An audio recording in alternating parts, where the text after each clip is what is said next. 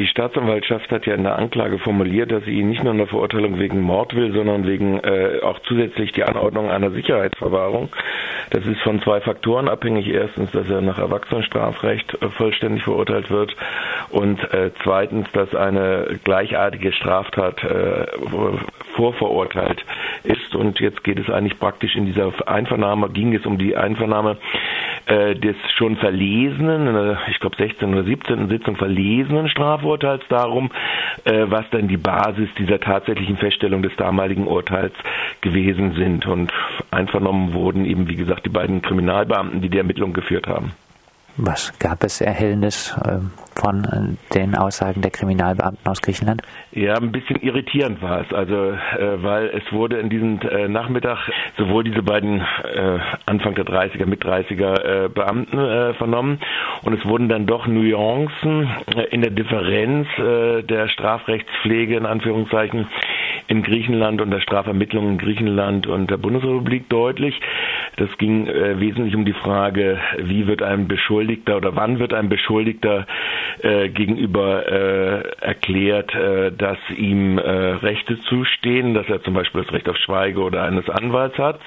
Das wurde im vorliegenden Fall erst nach ungefähr na, 20 Stunden ungefähr äh, gemacht, äh, wo er aber schon 20 Stunden im Gewahrsam äh, der Polizei gewesen ist.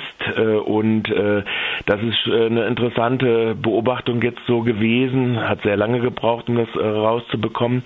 Es waren auch Methodiken der Gegenüberstellung, die wohl nicht so sehr im deutschen Strafrecht Gebrauch äh, finden, wobei die informatorischen Befragungen ja auch der deutschen äh, Polizei durchaus eigen sind, also die Abschöpfung ohne äh, klar und deutlich zu erkennen zu geben, dass derjenige, der da befragt wird, jetzt als Beschuldigter beziehungsweise als möglicher Täter in Frage kommt.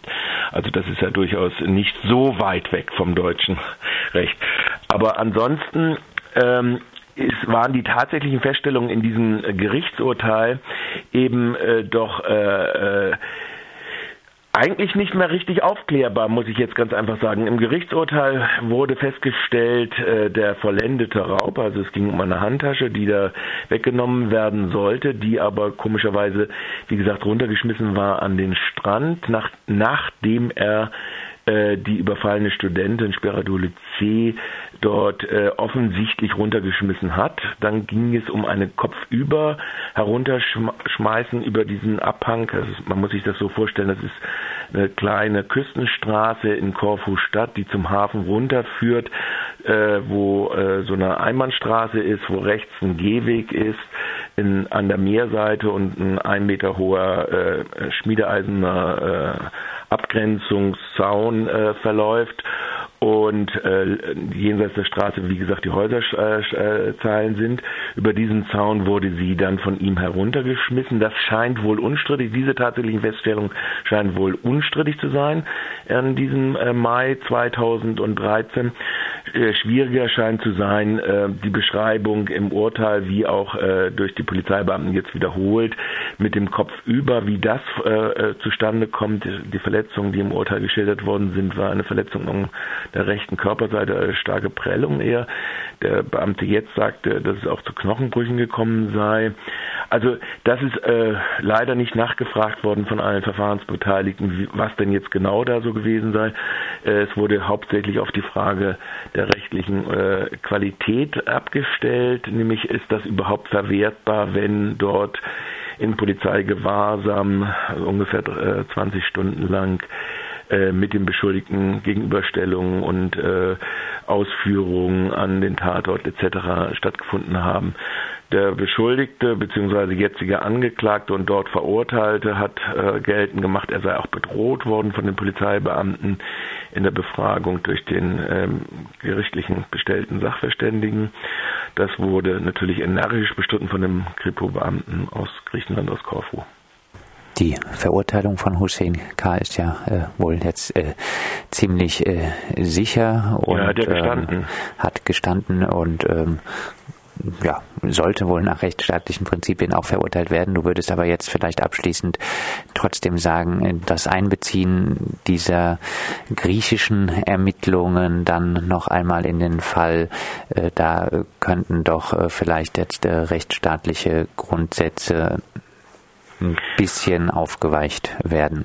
Wir wissen nicht, äh, wie die Plädoyers äh, aussehen würden. Die Fragen äh, der Pflichtverteidigung von Sebastian Klade gingen in diese Richtung hinein und es ist sicherlich ist der Kern der Tatsachenfeststellung, auf die sich das Urteil in Griechenland stützt, wohl unumstritten und insofern wird wahrscheinlich auch dies mit einbeziehbar sein.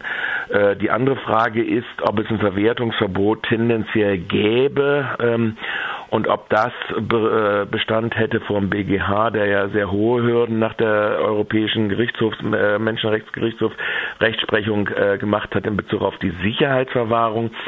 Das ist wieder eine ganz andere, hochgradig komplizierte, sicherlich rechtliche Frage, wird von äh, für denn irgendwann mal vielleicht möglicherweise äh, Lehrbuchantworten äh, äh, taugen. Aber äh, ich glaube, in den tatsächlichen Feststellungen, auch das, was er dort wohlgemerkt nach 20 Stunden innerhalb des Gewahrsams der dortigen Polizeikräfte äh, in der offiziellen Vernehmung ausgesagt hat, wo er ausdrücklich seine mündlichen Aussagen bestätigt hat.